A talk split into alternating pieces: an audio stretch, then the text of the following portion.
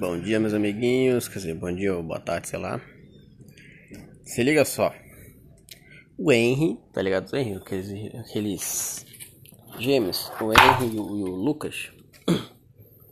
O Henry foi banido da Twitch. Se liga só. Presta atenção. O que aconteceu? Um dos motivos que pode ter ocasionado o banimento foi enviar o link da Steam de um adversário no chat da live para movimentar seus views e um reporte em massa. O Pro, o Pro Player, claro, não fez isso à toa, já que o tal oponente estava trapaceando e utilizando o hack durante o jogo.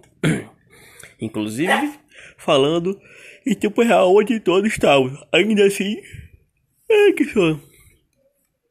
Isso não é permitido na Twitch e os, os próprios seguidores avisaram isso no momento. Em certo momento, ele também falou o termo mongoloide. Este, independentemente da situação que foi falada, se mostrado um forte motivo do banimento em muitos outros grandes sistemas. Dois casos que a Twitch teve tolerância zero com o da palavra foi o do Felipe Yoda e o Rafael Hakim. Bom, aparentemente, o cara fez um negócio que não devia ter feito, assim. É... Não devia ter feito. Ele fez.